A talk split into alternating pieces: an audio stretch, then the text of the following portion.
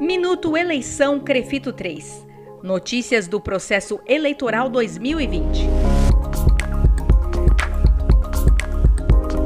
Desde o primeiro semestre deste ano, a Comissão Eleitoral, com apoio técnico do Conselho Federal de Fisioterapia e Terapia Ocupacional, o COFITO, está organizando o processo eleitoral que vai definir os membros que conduzirão o Crefito 3 de 2020 até 2024.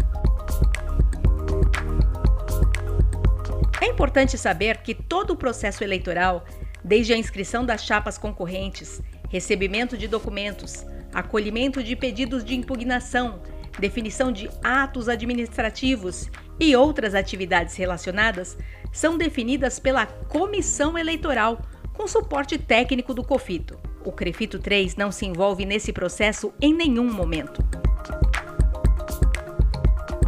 Para acompanhar todas as informações publicadas sobre o processo eleitoral 2020 do Crefito 3, acesse o site do Cofito ou do Crefito 3.